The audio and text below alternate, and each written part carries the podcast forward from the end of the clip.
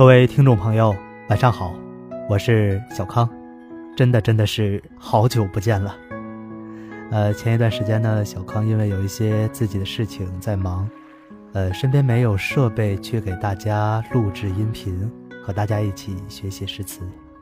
那接下来的一段时间呢，小康将和您一起继续品读诗词，为您讲解诗词，共同学习，共同进步。那今天要为大家读的是关于欧阳修的一篇文章，《直须看尽洛阳花，时共春风容易别》。欧阳修的青春岁月。公元一零零七年，五十五岁的绵州法官欧阳关，终于为自己从事刑狱审判工作时的仁慈和正义取得了回报，老来得子。取名欧阳修。可惜的是，才过了四年，欧阳关便卒于泰州任上。因为平时工资不高，没有灰色收入，接待的宾客又多，以致在他身后竟然没有产业可以供养遗属。无奈的遗孀郑夫人不得不带欧阳修远赴湖北随县，由欧阳关的弟弟欧阳业接济生活。千年来，欧阳修堪称“白屋出宫卿，寒门生贵子”这句话最好的注脚。因为家里穷到没有钱买纸和笔，郑夫人就带着欧阳修到河边，折断芦笛作笔，以沙滩为纸，教他读书。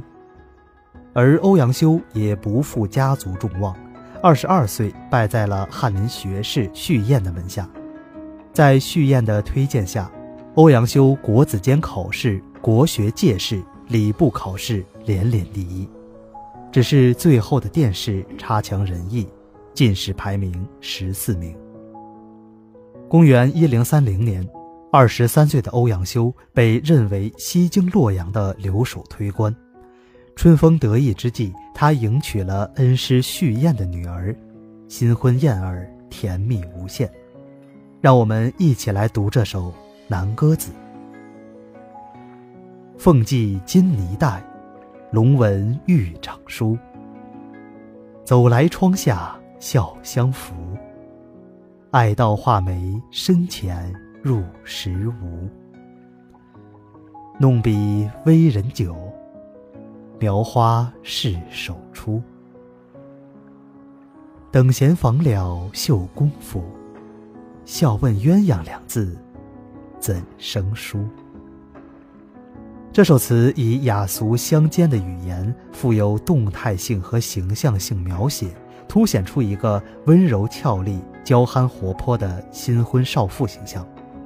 她手持巴掌大小的龙形玉梳，用凤钗及金丝带把头发梳成髻，来到夫婿面前撒娇，要他品评自己的妆容，又先手摆弄着笔管。你在夫婿的怀里，玩闹得太久，他便自省到不能耽误了针线活时间，又不舍离开，笑着问：“鸳鸯这两个字是怎样写的呀？”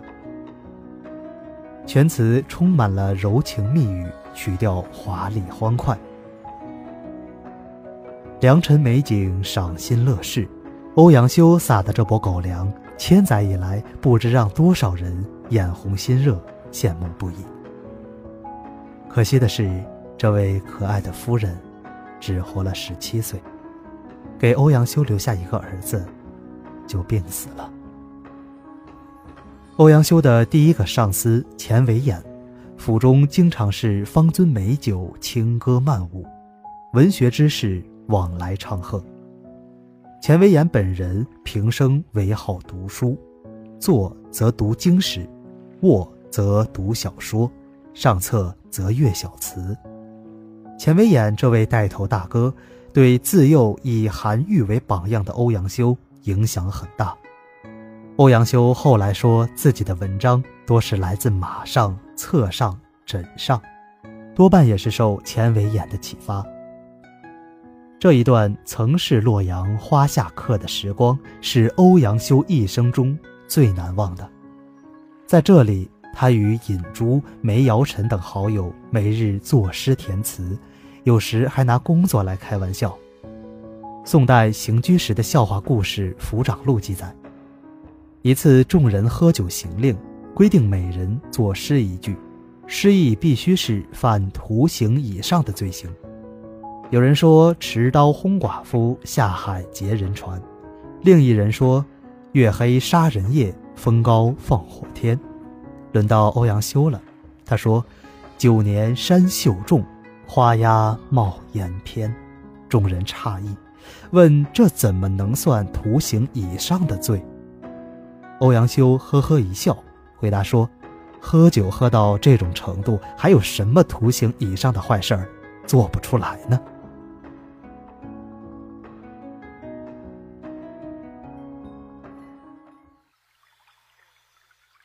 子墨红尘之中，诗酒风流之余，他与一名官妓产生了炽热恋情。也逾越了当时的道德标准。这个卑贱的未曾留下姓氏的女子，在他的少年游中有一个描述：“绿云双朵插金翘，年纪正妖娆。汉飞树素，小蛮垂柳，都占落成腰。锦屏春过衣初剪，香雪。”暖凝宵。试问当雁眼波恨，滴滴为谁教？茂密美丽的发髻上插着长羽的金饰，女孩正是柔媚可爱的年龄，腰肢柔软纤细，堪比汉朝之明妃王昭君，唐代白居易的小蛮。初夏时节穿的衣服渐渐少了，可能因为跳得太投入，脸上的香粉也渐渐消融了。她在翠袖飞舞之时，眼波流转的娇媚之态，真是看醉了欧阳修。私下里，他们偷妻幽会，与人共处双鸳枕，合交困睡朦胧，起来一览含娇态。汉香容，素裙腰，影酥胸。这种香艳的纪实性文字就不细细解释了。闺阁之乐尤甚于画眉者，但能从画眉的举止中把爱情与忧愁表现的那么美的，似乎只有欧阳修的《诉衷肠》。清晨帘幕。卷清霜，呵首是眉妆。都缘自有离恨，故化作远山长。思往事，西流芳，已成伤。你歌先怜，欲笑还颦，醉断。人长。飞霜时节，女子却要早早起来，合起温暖纤细的双手，对着镜子，精心的在额上勾勒着梅花妆。想到歌舞生活的艰辛，阵阵离愁别绪又涌上心头。她把眉毛又画长了些，期望山长水阔。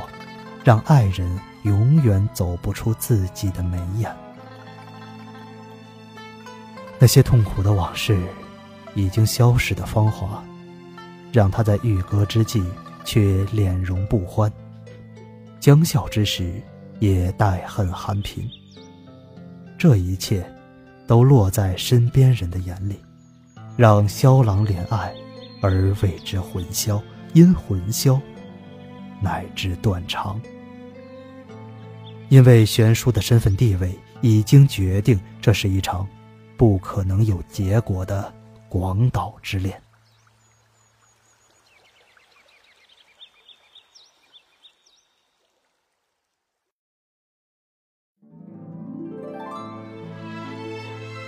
尽管当时的名流绅士对欧阳修的私情颇有微词。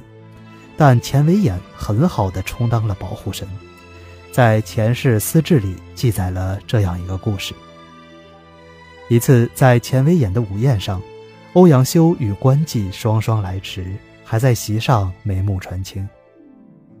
钱维演问迟到的原因，关妓推说是午睡后拆殿不见，寻找延误了时间。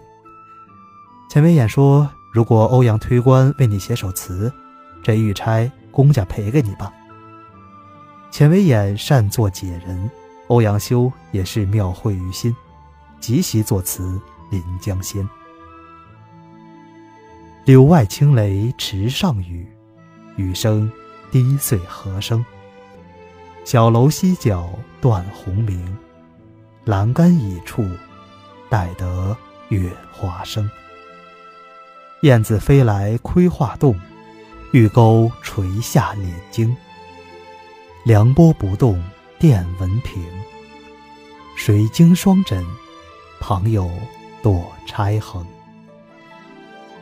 抛开故事来看词，这是一幅夏日的良辰美景图。柳林外传来轻轻的雷鸣，石上细雨蒙蒙，雨滴淅淅沥沥，在荷叶上发出细碎之声，渐渐的停了。在小楼西角被遮断的彩虹鲜艳明媚，倚靠在栏杆旁，等待月亮升起。燕子飞回门前，窥视着富丽的居室。伊人或许是等得疲倦了，或许是讨厌燕子的偷看，从玉钩上把门帘放下。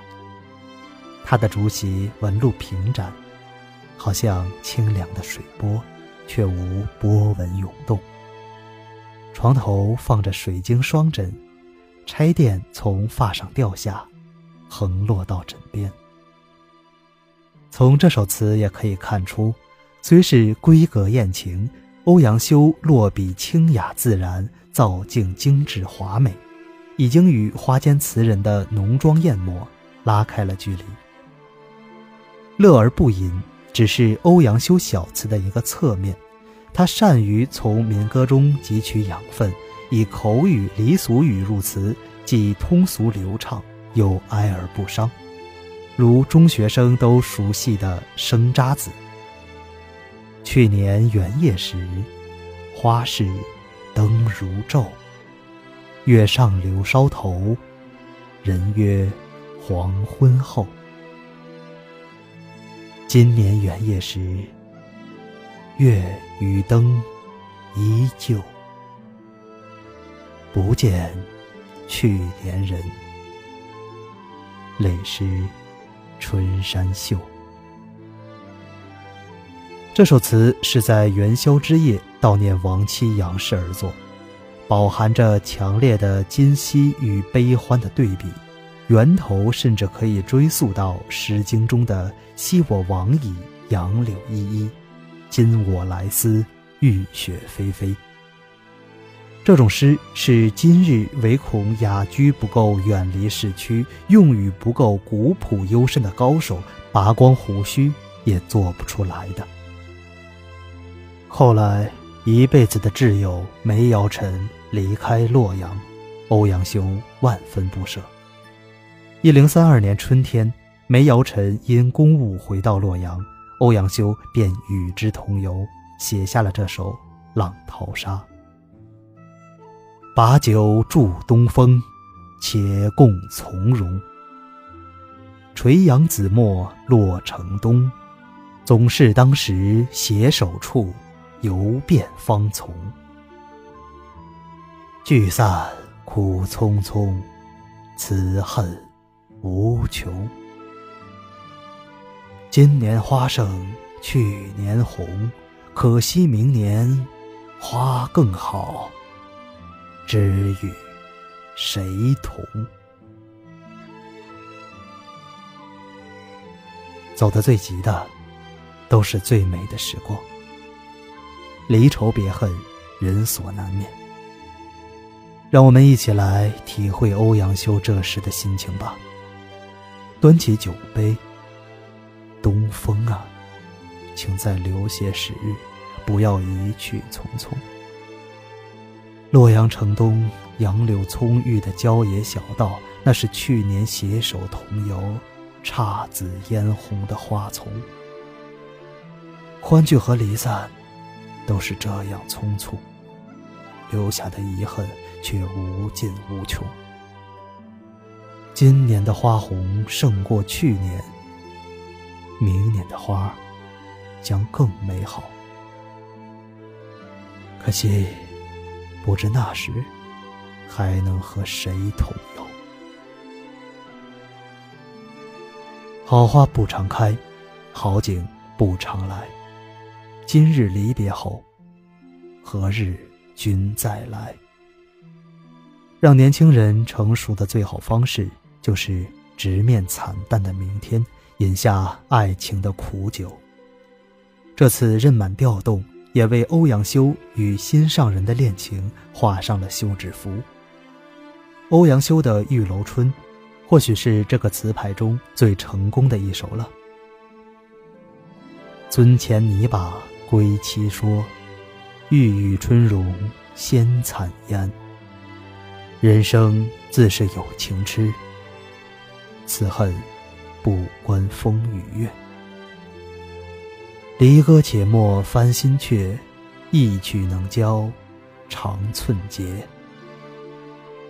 只须看尽落成花，时共春风容易别。这首词上片把盏言欢，装点春容，都是美好欢快的场景。可惜是离别在即，情人不由得芳容惨淡，伤心断肠。由此引出深沉的思考：人生自是有情痴，此恨不关风与月。下片也是一意一扬，一曲离歌以教人愁肠寸结，何必再唱心声呢？这情绪此时真是低落到了极点。词写到这里，一切财力、学历似乎都已用尽，无以为继。但欧阳修偏于此时以他的真性情发出了“只需看尽落成花，时共春风容易别”的悲干。只有饱尝爱恋的欢愉，分离才没有遗憾。正如同看尽洛阳牡丹，才容易送别春风归去。不过，落成花毕竟有尽，春风也毕竟要别，因此豪放之中，又隐含了沉重的痛苦。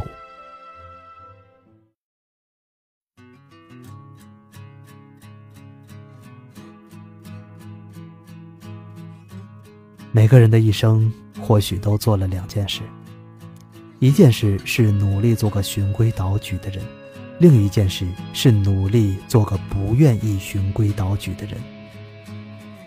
多数人在以后的岁月里，都会怀念那个不愿意循规蹈矩的自己。这或许也是被后世奉为一代文宗、一代名臣的欧阳公。最终也没有删除早年这些青春印记的原因吧。朗读至此，我不由得想到许巍的一首歌，歌名叫《完美生活》，真是对青春绝美的惋叹。青春的岁月，放浪的生涯。就任这时光奔腾如流水，体会着狂野，体会孤独，体会着欢乐，爱恨离别，体会着狂野，体会孤独，这是我完美生活。是你完美生活。我多想看到你那依旧。